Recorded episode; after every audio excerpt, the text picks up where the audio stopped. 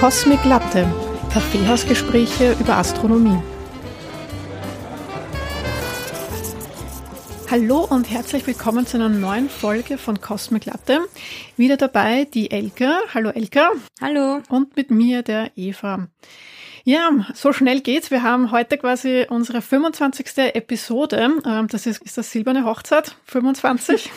Ja, aber du hast das ja wechselnde Ehepartnerinnen, aber okay. Gott, ja. ja, stimmt, zählt das dann? das zählen kann, aber meinetwegen. Ach ja, na, ich finde ich find schon, dass es ist. Ist doch ganz schön. 25 ist eine eine schöne Zahl, finde ich. Das kann man schon feiern. Ja, und ich habe jetzt auch passend zur Feier auch etwas mitgebracht mit der Zahl 25, weil du bringst ja heute das Hauptthema mit und deswegen habe ich so als kleines Intro etwas mitgebracht, was jetzt nicht direkt in den Medien ist, aber was wir doch alle gerade erleben. Spannend. Und zwar ist es, äh, passend zur Folge 25, ähm, werde ich heute ein bisschen über den Sonnenzyklus 25 sprechen.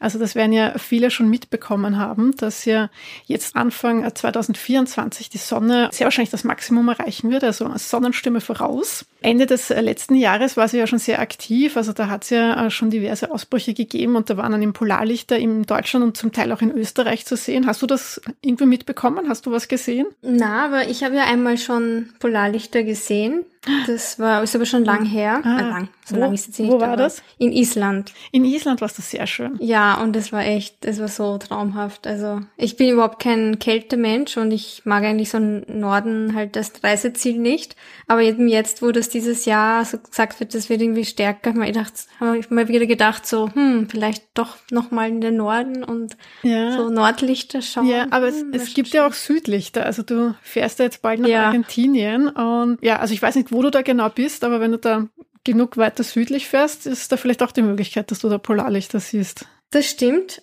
aber ich bin nicht so weit südlich. Ich habe überlegt, ob ich nach Ushuaia gehe. Das ist das letzte südlichste Dorf, wird irgendwie gesagt.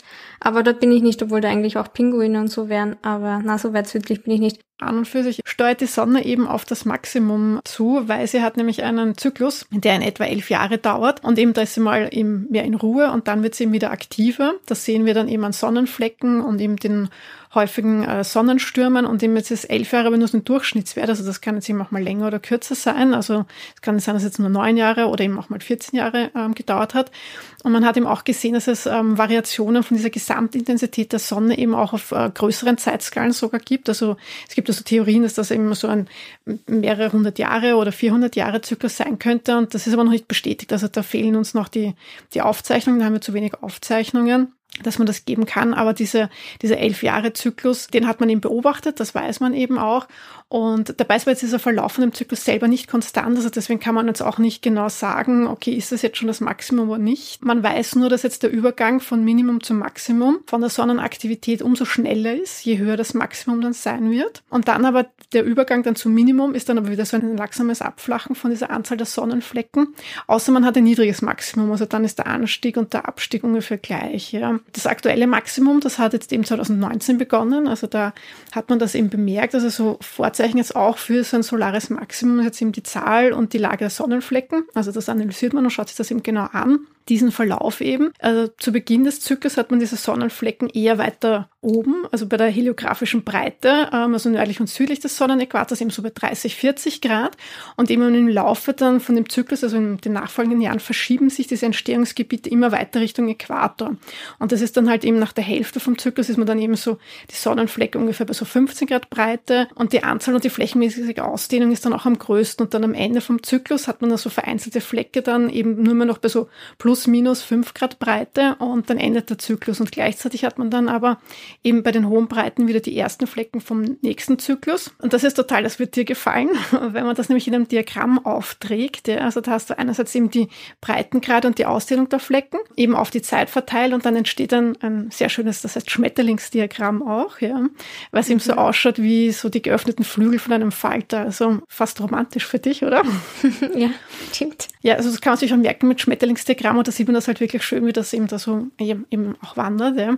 Und ähm, entdeckt hat das übrigens ähm, die irische Astronomin Annie Maunder mit ihrem Mann zusammen, dem Astronomen Edward Maunder. Und die sind recht bekannt, also das Maunder-Minimum. Bei der Sonnenaktivität, sagt dir das was zufällig? Nein, das habe ich noch nicht gehört, ne? Ah, okay, aber das ist recht bekannt. Das war so ein Zeitraum zwischen 1645 und 1715. Ähm, da war ihm sehr wenig Sonnenaktivität und da hat auch so eine äh, kleine Eiszeit stattgefunden, wo dann immer, also gesagt wird, dass das halt mit dem zusammenfällt, was aber nicht bewiesen ist. Also das ist nicht äh, belegt. Ja, und das Schmetterlingsdiagramm haben sie dann eben 1904 veröffentlicht.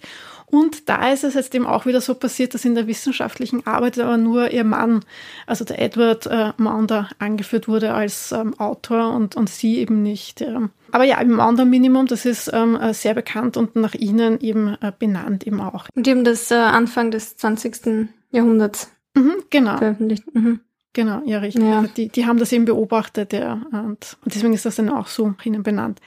Die neuen Sonnenflecken, wenn die dann oben wieder entstehen, ja, ähm, ist es oft schwer, das auch zuzuordnen. Also das heißt, wo jetzt die alten und die neuen quasi sind. Und deswegen ist es recht schwer zu sagen, eben wo jetzt wirklich das Maximum ist. Und das kann man dann oft, sieht man das erst im Nachhinein eben. Also das ist sehr schwer zu prognostizieren eben auch, ja. Also da gibt es auch aktuelle Forschung dazu die sich das eben anschaut. Ähm, zum Beispiel hat ein indisches Team das untersucht, ja, und zwar, ich hoffe, ich sage jetzt den Namen richtig, und zwar, und das ist ein indischer Astronom, der heißt Priyansh Yaswal vom Indischen Zentrum für Weltraumforschung in Kalkutta. Und die haben sich jetzt nämlich die Entwicklung des Magnetfeldes der Sonne um ihr Maximum herum genau angesehen. Also sie haben die Daten analysiert, eben zum solaren Magnetfeld und den Sonnenflecken und die Sonnenaktivität von den letzten 50 Jahren und ähm, sind da eben draufgekommen, dass man da die Entwicklung von dem Magnetfeld, dass das in einem Zusammenhang steht. Und die haben jetzt eben für jetzt im Januar ähm, das Maximum jetzt eigentlich ja, prognostiziert, ähm, dass das eben jetzt erreicht wird. Allerdings haben sie eine Spannbreite bis September, also irgendwie so in den kommenden Monaten kann es jetzt noch äh, spannend werden. Und ja, und ob sie halt richtig liegen, das kann man dann auch erst im Nachhinein erst sagen, also ob das stimmt oder nicht. Aber sehr interessant auf jeden Fall. Mhm. Warum ist es jetzt 25? Weil ich gesagt habe, das ist jetzt der ähm, Sonnenzyklus. Ja, wollte ich auch schon fragen, ja. Warum ist es jetzt eben der äh, Zyklus 25? Also der neue Zyklus beginnt, wenn sich jetzt die Polarität von den Flecken, also von den zusammengehörigen Flecken eben äh, vertauscht. Das ist jetzt eben eine nu Nummerierung von den Zyklen, die zurückgeht auf den äh, Schweizer Astronomen ähm, Rudolf Wolf. Der hat eben beginnend mit dem Jahr 1749 begonnen, da eine fortlaufende Nummerierung in dieser Zyklen, ähm, ja, also das einzuführen. Und entdeckt hat das aber jetzt, er war ein äh, Amateur-Astronom, und zwar der Samuel Heinrich Schwabe aus Dessau. Äh, das ist übrigens eine ganz nette Geschichte, weil der ist ein, eben eigentlich war er ein Apotheker, das war sein Brotberuf. Und der hat ein Teleskop ähm, gewonnen. Und weil er aber im Tagsüber halt gearbeitet hat und in der Nacht natürlich geschlafen hat, hat er jetzt halt dann eben die Sonne beobachtet. Und der hat halt wirklich so über 17 Jahre hinweg, hat er sich halt die Sonnenflecken und das alles, hat er sich das angeschaut und diese zehnjährliche ähm, Tendenz entdeckt und hat das dann ähm, eben auch präsentiert und hat das eben dann der Stern in Zürich, eben dem Rudolf Wolf, auch äh, mitgeteilt und der hat das eben bestätigt. Und er ist aber eben noch von so einem Zehn-Jahres-Zyklus ausgegangen, von dieser Periodizität. Und deswegen heißt das auch Schwabe-Zyklus. Also falls das schon mal jemand gehört hat, das geht eben auf ihn auch zurück. Genau, und seitdem rechnet man das eben. Also der erste, also 1790 war eben quasi Nullzyklus und jetzt sind wir im 25. Und deswegen ist es jetzt gerade der Zyklus 25. Mhm. Und hast du geplant, dass du dir irgendwo die Polarlichter anschaust? Ich würde total gerne. Ich habe es ja noch nicht gesehen, also ich bin ja eine Polarlichter-Jungfrau sozusagen. Und äh, steht aber auf meiner Bucketlist. Also das möchte ich auf jeden Fall sehen. Also ich habe mich ja total geärgert, ähm, wie ich erfahren habe, dass, äh, dass ja da in Österreich die Polarlichter zu sehen waren. Ja, das ist irgendwie crazy. Weil ich habe das irgendwie so in der Sekunde, wo es war, mitbekommen. Ja, also es ist so, oh, okay, wo soll ich jetzt hin? Und du musst das ja dann auch irgendwie, also es war jetzt nicht so, dass du das irgendwie so mit freiem Auge da irgendwie spektakulär gesehen hättest, sondern das war hauptsächlich nur auf Aufnahmen zu sehen, also mit langen Belichtungszeiten. Mhm. Aber da habe ich mich halt schon geärgert, also ähm, weil ich möchte, also ich würde schon ganz gerne mal sehen. Ja. ja, die Sache ist halt eben, es ist mit langen Belichtungszeiten, weil auch bei den Polarlichtern jetzt auf Island war es so, dass man sich teilweise nicht sicher war, ist das jetzt eine Wolke oder ist es ein Polarlicht? Also es gibt schon mhm. so ein bisschen so ein Ding dazwischen, wo man, es ist nicht immer so wie auf den Fotos oder auf den Bildern, ja. so, wo man sich denkt, so, hm, es könnte auch eine Wolke sein, keine Ahnung. Und dann gibt's natürlich so schön mit so lila und so, aber ja, es, es, ich glaube, das in Österreich war sicher nicht so spektakulär, glaube ich. Ja, eben, eben. Also ich glaube, man muss da schon in andere Breitengrade fahren und der, also ja, also mhm. falls du dann in Argentinien vielleicht doch die Gelegenheit hast, gell, dann, ich werde äh, berichten. Genau, dann will ich sofort davon erfahren. Ja, sag Bescheid. Ja, voll. Okay, aber gut, now to something completely different. Du hast uns was äh, ganz anderes mitgebracht heute. Genau, es geht um eine Astronomin, die eigentlich so eine lebende Ikone ist, nämlich die Jocelyn Bell Burnell. Und am Anfang ist wieder ein kleines Quiz. Ich habe dir da ein Lied mitgebracht, das wir kurz einspielen werden und vielleicht hast du eine Idee, was das mit Jocelyn Bell Burnell zu tun hat. Sollen wir da jetzt die Band erraten? Mhm. Okay. Naja, oder eigentlich mehr, was hat das mit, mit ihr zu tun? Was sie hat das, Lied, hat das Lied direkt was mit ihr zu tun? Nein. Das habe ich mir jetzt fast gedacht. Also ich kann dir die Band mal sagen, es ist äh, Joy Division. Ah, okay. Und die haben ein Album rausgebracht, das heißt Unknown Pleasures. Das hat jetzt aber auch noch nichts mit dem Thema zu tun. Ja, sondern also es ist keine heiße Spur da jetzt irgendwie, was du da erlebst, oder? Na, es, es hat ein sehr besonderes Albumcover, nämlich ein Datenplot von dem, was sie entdeckt hat. Weil sie hat nämlich den ersten Pulsar entdeckt. Auf dem Cover eben vom Joy Division sieht man so ja, es ist jetzt blöd immer im Audio zu erklären, aber es sind so, so Linien und dann kommt so ein kleiner Dup, so ein, so ein Ausreißer und dann wieder Linien. Und das sind diese Aufnahmen von damals, ja, wie sie das entdeckt hat. Also ich habe es eh schon verraten, warum ist sie bekannt, weil sie gilt als die Entdeckung des ersten Pulsars, nämlich als sie PhD-Studentin war. Und es ist eh ein bisschen witzig, weil sie ist vor allem auch deswegen berühmt, weil sie den Nobelpreis nicht bekommen hat. Und es wurde dann auch so scherzhalber Nobel Preis ah, genannt. Ach, das ist aber gemein. Naja, aber eher, glaube ich, so als äh, Kritik an den Nobelpreis ah, ja, okay. Also das, also so mäßig, warum habt ihr es ihr nicht gegeben? Mhm, okay. Aber auch keine Sorge haben, sie hat ganz viele andere Sachen erreicht. Also sie war die Präsidentin von der Royal Society of Edinburgh. Sie wurde sogar von der Queen geadelt. Mhm. Cool. Und war natürlich Professorin äh, und, und ganz viele Auszeichnungen und Medaillen bekommen. Das heißt, man kann wirklich sagen, sie ist so eine lebende Ikone. Und es ist auch irgendwie mal schön, weil es gibt ja viele, wir haben ja schon mal geredet über Frauen in, in der Wissenschaft und es ist schön, mal eine lebende Frau irgendwie vorzustellen. Das ist irgendwie so ein bisschen erfrischend und mutmachend. Vor allem, weil man sich ja auch ähm, Aufnahmen von ihr anhören kann. Also ich habe mir einige Podcasts angehört, wo sie interviewt wird. Hm. Und das ist halt auch sehr sympathisch, wenn man das so aus erster Hand ihre Erlebnisse und ihre Erfahrungen mithören kann. Ich glaube, der Florian hat sie mal getroffen. Wirklich? Ja, ich glaube, er hat mir irgendwas erzählt. Bin mir zwar gerade nicht sicher. Ja, cool. Ja, er hat das so mal so Name-Dropping gemacht, äh, um bei mir anzugeben. Ja, das ist schon cool. Sie ist mittlerweile schon 80 Jahre alt oder bis sie über 80, also vor kurzem ist sie, glaube ich, 80 Jahre alt geworden. Aber eben, sie ist jetzt schon zwar in Pension, aber sie war sehr lange sehr aktiv und ist auch eine sehr engagierte Wissenschaftskommunikatorin und, und also Aushängeschild und tut auch sehr gerne darüber reden, was sie alles erlebt hat. Aber beginnen wir vielleicht ganz von vorne. Sie wurde in Nordirland geboren, weshalb ich ihr sehr gerne zugehört habe bei diesen Podcasts weil ich ja so Peaky Blinders Fan bin und dieser irische Akzent war so cool. Versteht man das? Ja, ich glaube, sie bemüht sich, dass sie das, äh, dass sie so spricht, dass man es versteht. Okay, na, ich verstehe das ja überhaupt nicht. Also sobald es ein bisschen ins Irische geht, bin ich total verloren. Ja, ich meine, sie kommt aus Nordirland, okay. weiß nicht, ob das vielleicht ein bisschen Ach so, und dass das dann ja, ja okay. ist halt, also ja mhm. Britin sozusagen. Stimmt, ja. Ähm, aber es war schon verständlich, aber eben diese, diese Tonalität halt, äh, diese typische. Ihre Familie war Teil, oder ich weiß nicht, ob sie jetzt noch so aktiv ist, aber war Teil von der Quaker Church, also von Quakertum. Mhm. Und ich habe da ein bisschen nachgelesen, was das genau ist, weil ich kenne mich mit Religionen nicht so aus. Aber das eigentlich heißen die, das finde ich ja witzig, wenn man jetzt so an eine, an eine bestimmte Serie denkt, nämlich sie heißen Religious Society of Friends, also eigentlich von Freunden. Mhm. Und das hat christliche Wurzeln im England von den 60er, 1650er Jahren. Also es ist eine ganz alte. Ich finde das ja voll interessant, dass sie ja auch ähm, ja quasi Mitglied in dieser Quaker Church ist, weil ja die Maria Mitchell auch, also ihre Familie ist ja auch Quaker Church gewesen und sie ist ja auch in diesem Umkreis aufgewachsen. Über die habe ich ja geredet, wie wir da den gemeinsamen Podcast mit, mit den Keksen ah, ja. Universum aufgenommen Stimmt, haben. Stimmt, du erinnern? so bekannt für das Genau, ja, ja.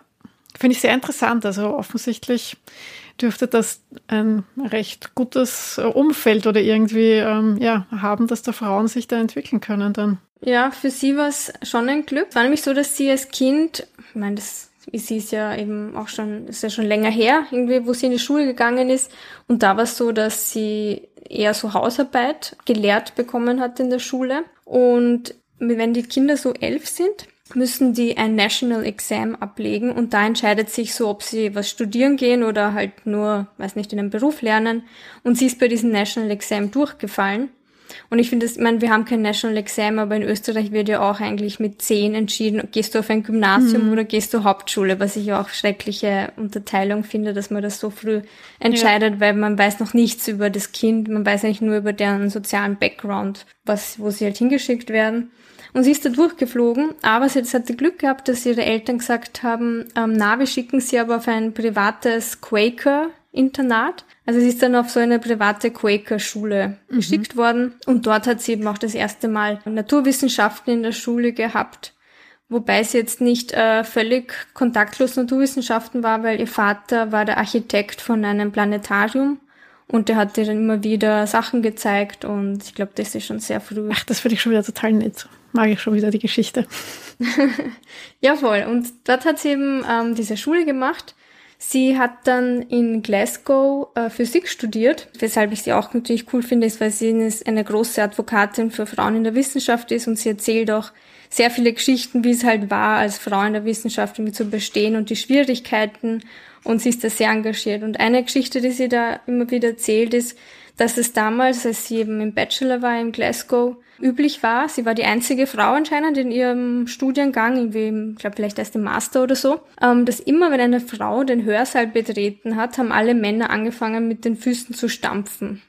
Warum? Und jedes Mal, wenn sie halt irgendwie reingekommen ist, haben die irgendwie diese, dieses Bahö gemacht. Oh Gott, das ist ja urpeinlich. Es ist voll peinlich und sie, ich meine, sie, sie tut's halt äh, vor allem den Fakultätspersonal irgendwie anlasten, dass mhm. die nichts gesagt haben, weil die haben ja checkt, was da irgendwie abgeht.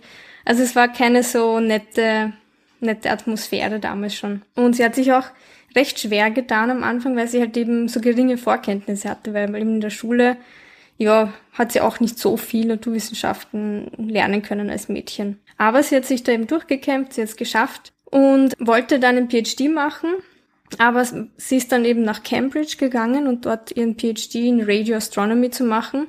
Das war aber eigentlich ihr Zufall. Sie war eigentlich recht gut in Physik. Also sie hat gewusst, sie will irgendwas äh, mit Physik studieren. Und Astronomie fände sie cool. Sie hat sich aber gedacht, hm, aber so nachts arbeiten, das ist irgendwie gar nicht so ihrs. Und hat sich gedacht, naja, aber diese coolen neuen äh, Felder von der Radio Astronomy, das klingt irgendwie spannend, das könnte vielleicht doch eher was für sie sein. Und sie hat sich in Cambridge eher so als, ja, schau mal, also so mäßig, äh, bringt's nix, schaut's nix, nicht glaubt, mhm. dass sie wirklich reinkommt. Das war ihr so Plan B. Aber sie ist dann wirklich reingekommen. Und das ist eben spannend, wenn man ihre, ich kann sehr empfehlen, diese Podcast anzuhören, wo sie zu Gast ist.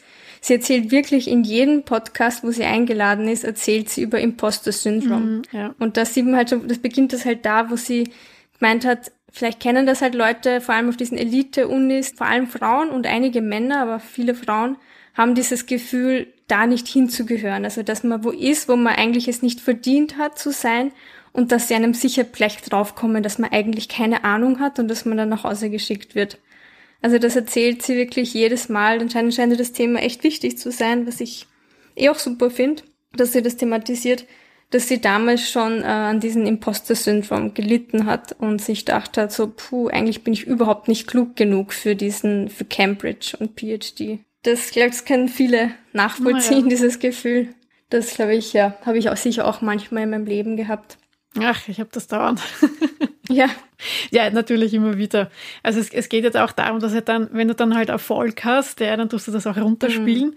Und ich, ich, ich ertappe mich ja das selber oft, wenn ich dann eine Prüfung gut gemacht habe, ja, dann war es halt Glück, Zufall oder die Prüfung genau. war total leicht, ja. Und Aber wenn man durchfällt, war es nicht Pech, sondern ja, man ist genau. Halt ja, ja, richtig, genau. Ja, voll. Also sie hat in ihrem PhD zuerst einmal zwei Jahre lang, also die ersten zwei Jahre des PhDs, hat sie einen riesigen Radioteleskop gebaut, also gemeinsam mit dem Team. Und sie sieht das auch immer wieder so, so lustig, dass sie da halt sehr so körperlich anstrengende Arbeit gemacht hat und sie hat das nicht erwartet, dass so ihr PhD irgendwie ausschaut, dass sie da mit irgendwelchen Werkzeug hantiert. Aber dann war es zu Ende, so der, der Bau dieses Radioteleskops und man konnte es in Betrieb nehmen. Das andere Team hat sich dann um irgendwas anderes gekümmert und sie hat sich um die Auswertung dieser Datenblätter mhm. gekümmert. Wo sind wir da zeitlich ungefähr? Waren sie in den 60ern? Gute Frage. 1967 mhm. ist es jetzt, wo ihre große Entdeckung dann eben gleich kommt. Spoiler mhm. Alert. Genau, also das war ihre Aufgabe, diese Datenblätter analysieren, weil wir denken zurück, sind sie 67, es gab jetzt nicht so viele Computer, mit denen man das machen konnte, sondern sie musste das manuell auswerten. Und damit man sich das vorstellen kann, dieses Radioteleskop hat äh, jeden Tag 30 Meter an Datenblättern ausgespuckt. Und sie schätzt, dass sie wahrscheinlich insgesamt Datenblätter, die fünf Kilometer lang sind, ausgewertet hat manuell. Ja, fleißig. Ja, das ist, ja, die Geduld muss man mal haben. Mhm. Ich glaube, das ist auch ein Grund, warum ich für PhD, glaube ich, ja nicht so, ich habe keine Geduld für so eine Arbeit. ja, das, ja, da musst du halt dann schon ziemlich aufgehen, ja, in dem, in dem Thema auch, ja, dass du dich da genau. so reintigerst, auch in die Daten natürlich, ja. Genau, aber das war so ihre, ihr Thema für ihr PhD, nämlich sie war auf der Suche nach Quasaren. Damals waren das sehr, sehr rätselhafte Objekte. Man kannte 20 Quasare und die Jocelyn hat dann noch gesagt, ja, nach, nachdem sie fertig war, hat man 120 gekannt. Also sie hat auch mhm. sehr, sehr viele entdeckt. Was sind jetzt Quasare, Eva? Prüfungsfrage. Jetzt darf ich reinspringen. ja, naja, das passt ja ganz gut, dass sie dem Radioteleskop da untersucht hat, weil ähm, Quasare sind die aktiven Zentren jetzt von jungen Galaxien. Also wir haben in den Zentren von Galaxien sitzen ja, ähm, wie wir wissen, supermassereiche schwarze Löcher. Und wenn da jetzt aber eben Material in die Löcher fällt, wird das Material so schnell, also so, so stark beschleunigt, dass es natürlich enorm zu strahlen beginnt. Ja, und eben in diesen jungen Galaxien hast du auch noch viel Material, also Staub, Gas, was da halt in der Gegend herumschwirrt. Also jetzt eben wie zum Beispiel bei, bei einer alten wie der Milchstraße. Und deswegen sind diese Zentren jetzt von diesen jungen, eben auch entfernten Galaxien enorm hell. Und die strahlen aber genau im Radiolicht sehr stark. Ja, und eben bei diesen ersten Beobachtungen hat man es als äh, Punktquelle gesehen, im, im Radiolicht eben.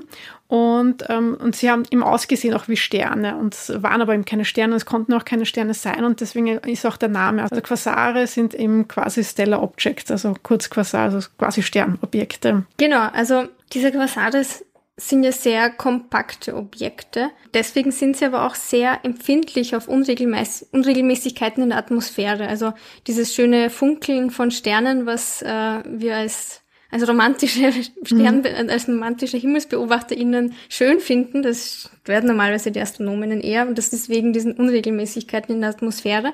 Das heißt, ihre Aufgabe war eigentlich, Radioquellen zu suchen, die funkeln. Und dann denkt man, okay, wenn das funkelt und eben so äh, empfindlich ist auf diese Unregelmäßigkeiten, dann werden das Quasare sein. Das heißt, das wäre Aufgabe, diese Unregelmäßigkeiten in der Strahlungsintensität zu finden. Sie hat eben einige gefunden, aber da war eine Sache, das hat sie irgendwie nicht losgelassen. Da war so eine Signalstörung in ihren, in ihren Aufzeichnungen. Und nämlich ein Objekt, das sehr oft pulsiert hat. Also es ist, manchmal ist es aufgetaucht und dann ein paar Mal nicht und dann ist es wieder aufgetaucht. Und also es war so ganz ganz komisch und sie ist dann zurückgegangen und hat das analysiert, wann das immer zu sehen ist. Und ist dann auch zu ihrem Supervisor gegangen, nämlich zum Anthony Hewish. Und der hat am Anfang gesagt, na ja, das ist just scruff, also nur so ein kleiner weiß nicht, wie sagt man da auf Deutsch, so, ja, ist ja nichts, das ist nur ein kleiner, weiß nicht, Flinsal oder das ist nichts Bedeutendes. Aber nachdem man gesehen hat, es kommt wirklich regelmäßig, es kommt alle 1,3 Sekunden, hat er dann gesagt, okay, it's settled, it's man-made.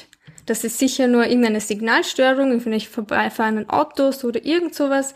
Das, das kann irgendwie nichts sein. Also es war sehr unklar am Anfang, was ist das? Und es ist so, so weit gegangen, dass sie dann äh, intern einen bestimmten Nickname dafür hatten, nämlich LGM1 nämlich für Little Green Man. Also sie haben sich gedacht, okay, vielleicht ist das einfach ein Außerirdischer. Ich meine, das Why not? Das könnte ja sein. Also vielleicht ist das ein Außerirdischer, der uns so mit Radiosignalen irgendwas mitteilt. Aber man muss immer für alle Optionen offen sein, oder? Ja, das ist. Sie haben sehr viele Sachen hin und her überlegt, aber was halt ihr auch wichtig ist zu betonen, ist eben, sie, sie ist da sehr konsequent dran geblieben und ihr Supervisor hat eben am Anfang gesagt, na, bitte, jetzt halt dich nicht mit dem auf, das ist nix.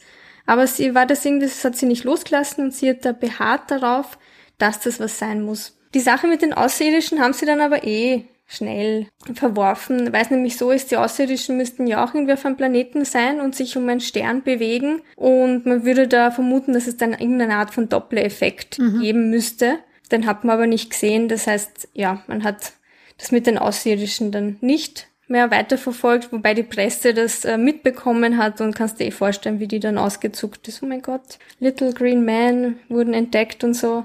Das, glaube ich, ist ihnen wahrscheinlich ein bisschen am Nerv gegangen, aber durch ihr Imposter-Syndrom war sie ja sehr nervös, dass es irgendwas ist, was sie falsch angeschlossen hat beim Radioteleskop mhm. und hat halt voll Angst gehabt, dass das so ihr Fehler ist sozusagen.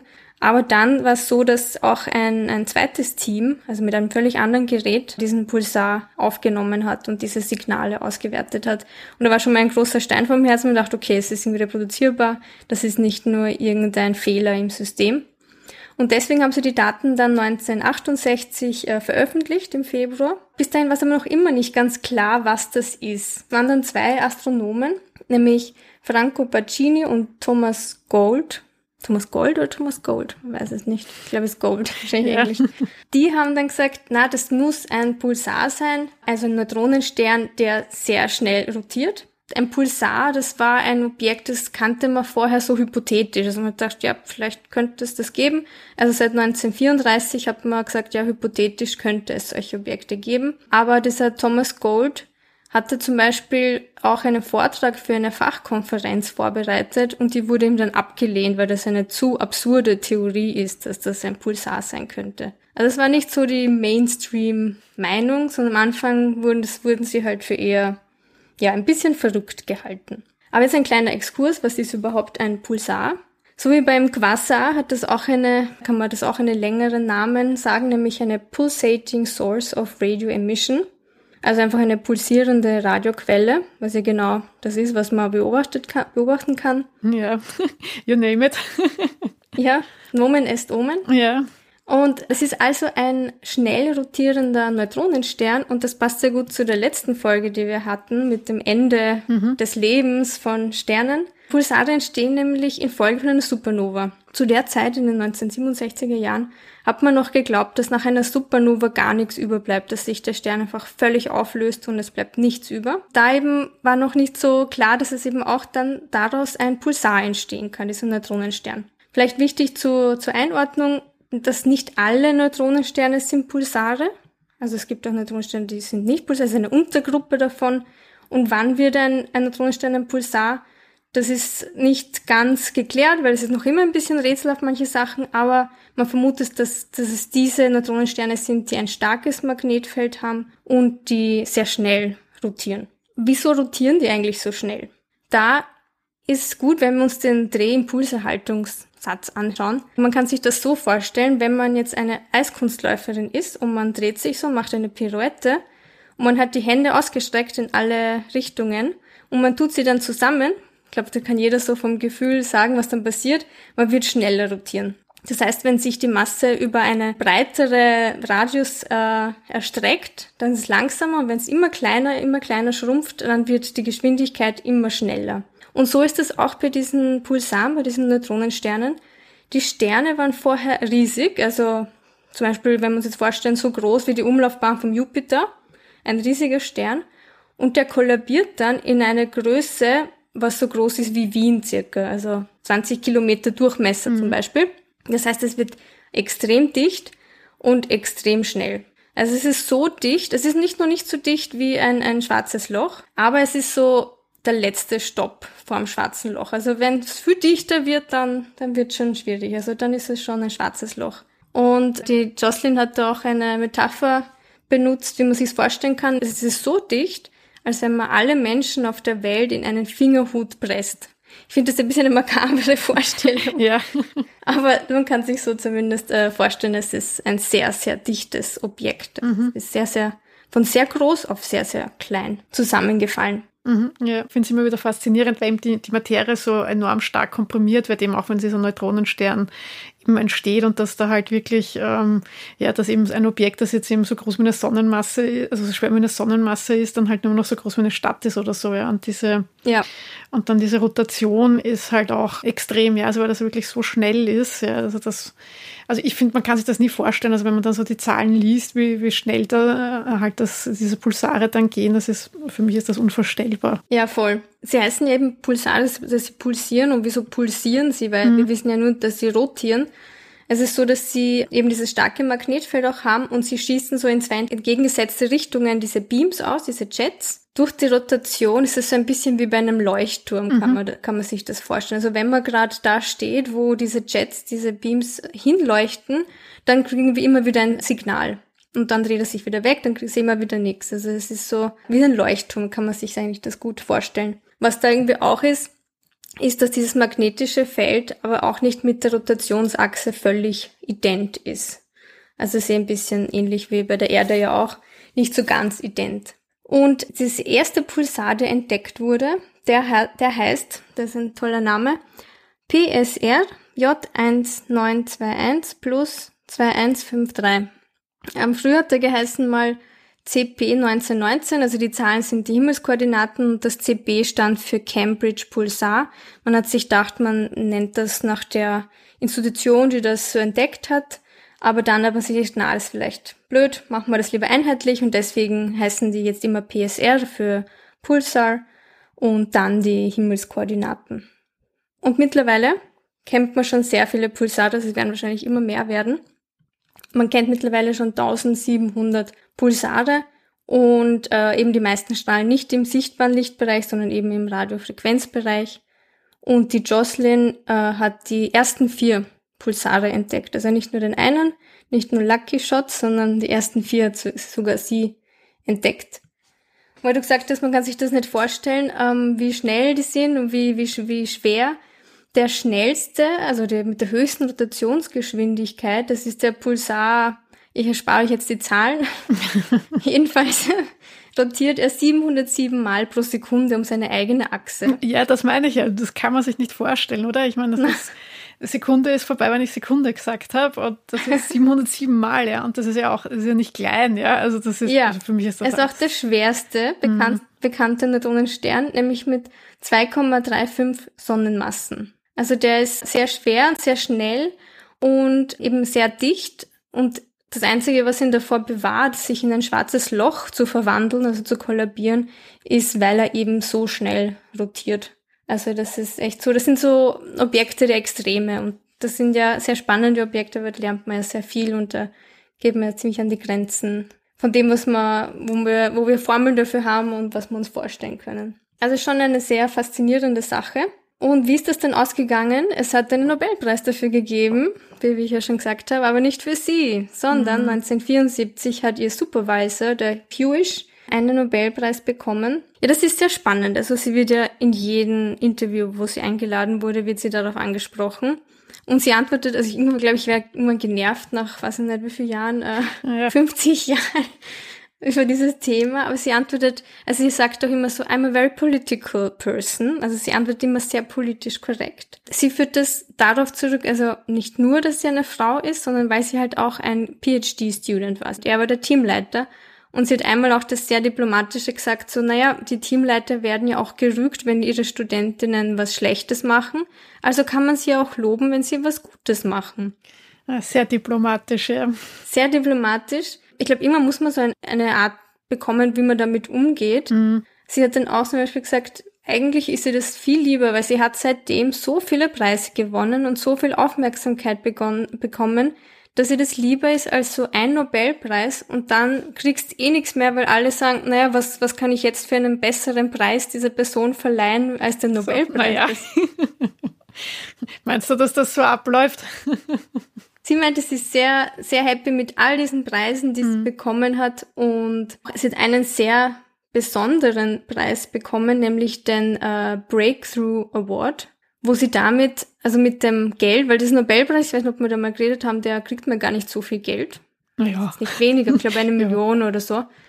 Und sie hat diesen Breakthrough Award bekommen mit 2,3 Millionen Pfund mhm. ähm, mhm. als äh, Award. Und das hat sie dafür benutzt, einen Fonds aufzusetzen oder wie sagt man, ein Förder, ein Stipendium für Frauen und Minderheiten in der Fakultät der Physik, um diese zu fördern. Hm, also das finde ich auch sehr cool. Also mhm. die ganze, das gesamte Vermögen, was sie da irgendwie gewonnen hat, hat sie da dafür verwendet, das zu fördern. Das heißt, ich glaube, sie sieht das so ein bisschen als, naja, vielleicht musste das passieren, damit ich dann so viel Frauen irgendwie fördern könnte. Und das ist so ihre Agenda ist, Frauen zu fördern in diesem mhm. Bereich und ja. unterrepräsentierte Personen. Ja, ist eh gut. Das klingt, als hätten sie eh den, den Frieden äh, damit geschlossen mit dem Thema. Ähm, Voll, also sie ich denke mir jetzt auch gerade, ich meine, wenn ich dann trotzdem auch von der Queen geadelt werden würde, ich meine, jetzt geht's ja nicht mehr, die Queen ja schon gestorben ist, aber ja, ist das, äh, ist das schon auch cool, ja? Ja, voll. Aber was ich ein bisschen arg finde, ist, äh, das war ein Zitat nicht nur Zitat, sondern wirklich so mit seiner Stimme ein Interview von ihrem Supervisor.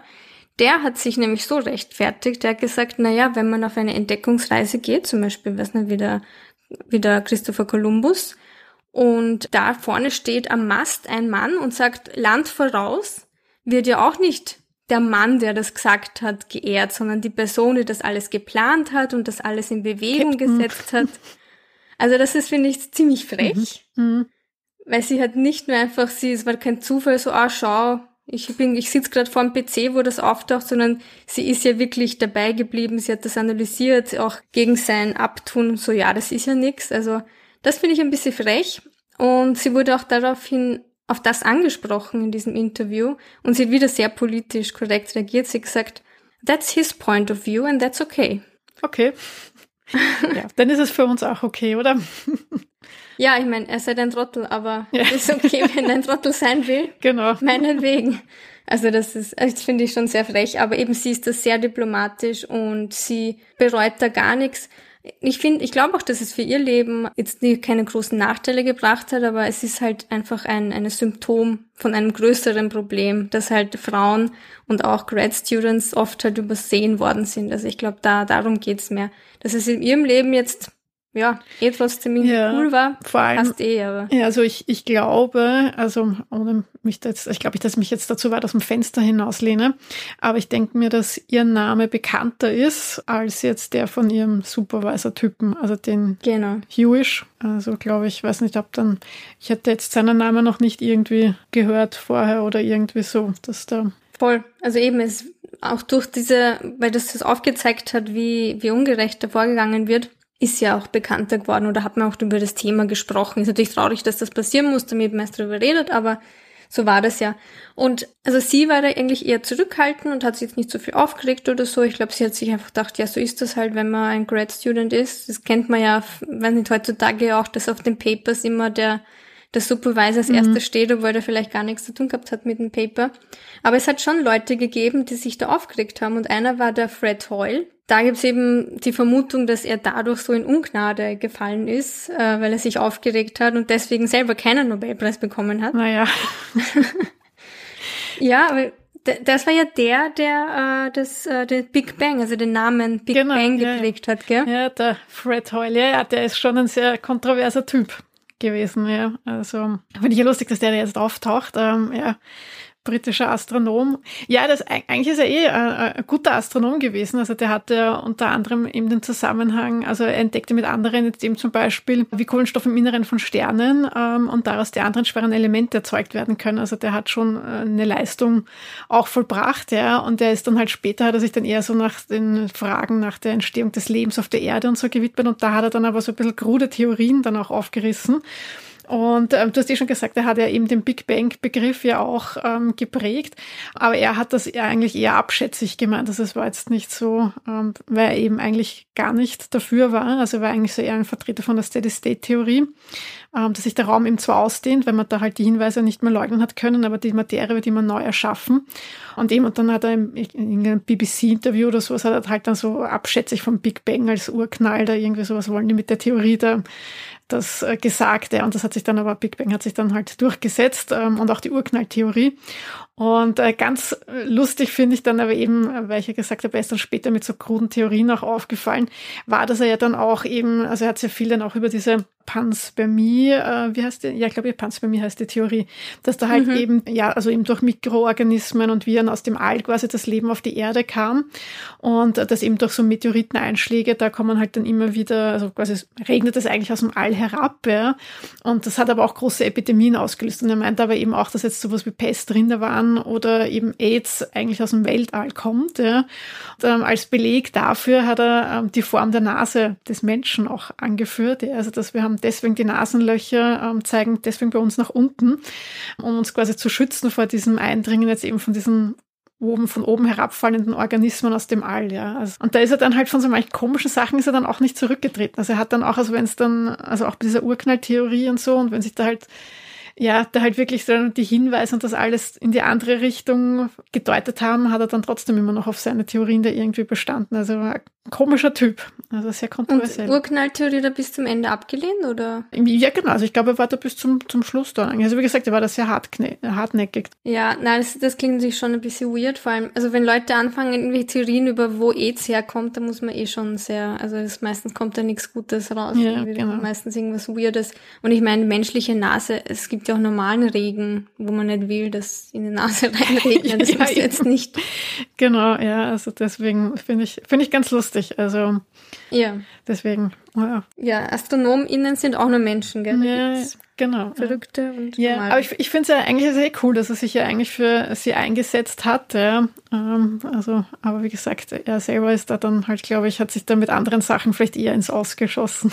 Ja, ich meine, in einem Interview sagt die Jocelyn, dass bei einer, keine Ahnung, Präsentation, wo sie diese Daten vor, also präsentiert haben, dass der Fred Hoyle so als erstes irgendwie gesagt hat, hey, this must be pulsars oder it must be a neutron stars. Mhm. Ja, also ich glaube, sie hat recht viel von ihm gehalten oder hält recht viel von ihm und erwähnt es eben mal, als ob er das so als erste Theorie mhm. in den mhm. Raum geworfen hat. Aber offiziell eben waren es diese anderen zwei. Na, eben wie gesagt, er war ja jetzt kein schlechter Astronom, er hat ja da durchaus mhm. auch seine Entdeckungen gemacht und so, ja. also das kann man auch nicht ähm, abstreiten, sowas, aber wie gesagt, äh, eben deswegen kontrovers, ja. Ja, voll. Ja, na, es hat ja eben sehr viel Aufmerksamkeit dann auch von der Presse gegeben nach dieser Entdeckung. Auch sie wurde ja mit Aufmerksamkeit ein bisschen ja nicht beschenkt, sondern es war ein bisschen unangenehm für sie, weil sie gemeint, die haben teilweise sehr unpassende Fragen gestellt, weil die sehr verwirrt waren. So eine junge Frau, normalerweise sind Scientists äh, alte Männer und nicht junge Frauen. Und sie haben, diesen, sie haben mir dann so ganz komische Fragen nach irgendwelchen Körpermaßen. Also sie hat wirklich so gesagt, so Chest, Hip und Breast Measurements haben mhm. sie sie gefragt. Also es ist ganz, äh, ganz weird gewesen. Und sie meinte, sie war dann in so einer blöden Position, weil sie war noch nicht fertig mit dem PhD. Das heißt, sie konnte jetzt auch nicht die Presse verärgern, weil diese Aufmerksamkeit hat natürlich dem Team oder dem Institut ja gut getan, mhm. damit die auch Förderungen kriegen. Und deswegen konnte sie da jetzt auch nicht so viel sagen.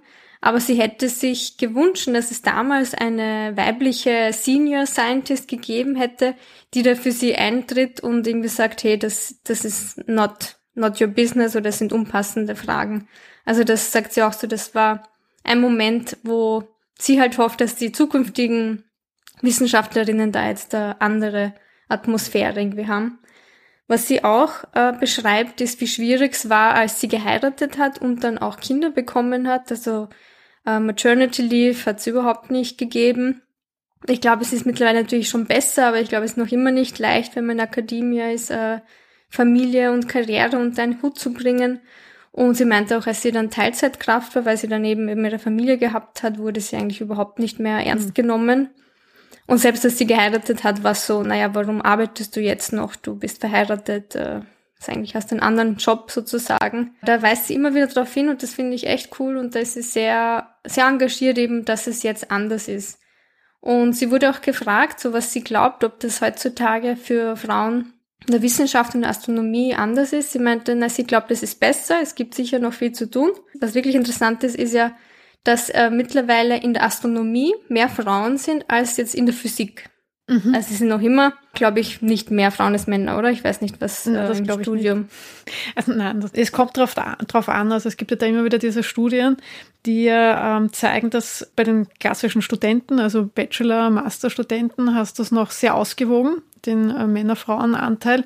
Und quasi je höher das geht, ähm, desto niedriger wird Ja. dann der Frauenanteil. Ja. Und dann, also bei Professoren und sowas ist es ja dann ganz mini nur mehr noch. Das ähm, ist eh überall. Also ich glaube Genau. sogar in diesen Frauenstudien ist es so, je höher du gehst, desto mehr Männer hast du. Das ist sehr absurd. irgendwann kommt dann die Schieflage. Ja.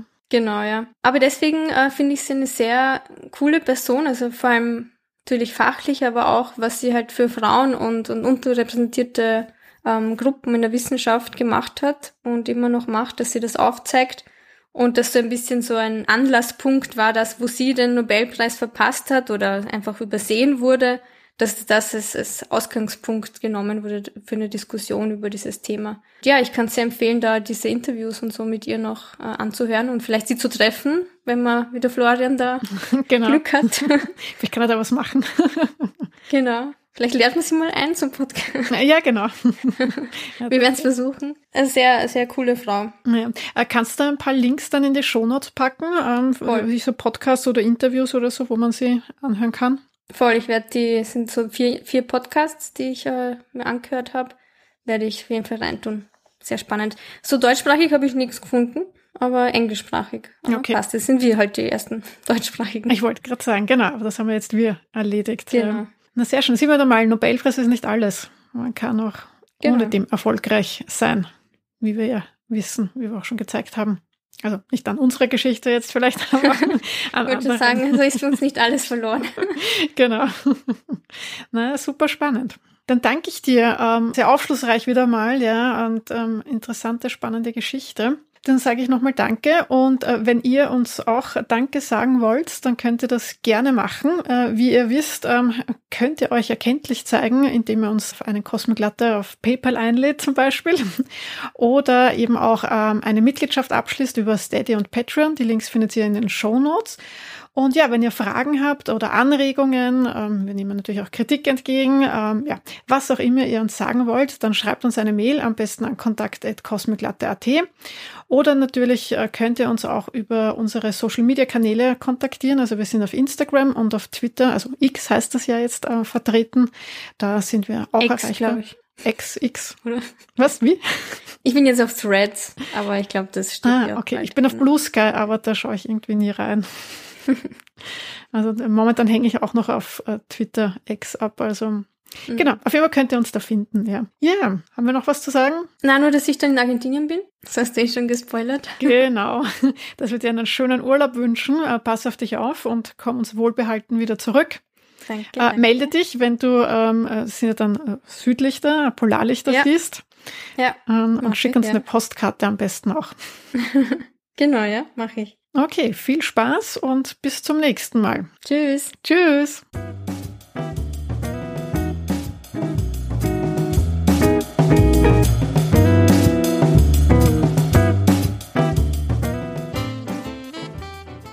Und sie hat mit ihrem Team gemeinsam so ein ri- riesiges Radioteleskop gebaut. Und das erzählt sie auch jedes Mal. Hast du das jetzt gehört? Ja, was war das? Das war meine Weihnachtsbeleuchtung, die runterfällt und sagt, Weihnachten ist vorbei. Ich wollte gerade Nimm sagen, mich runter.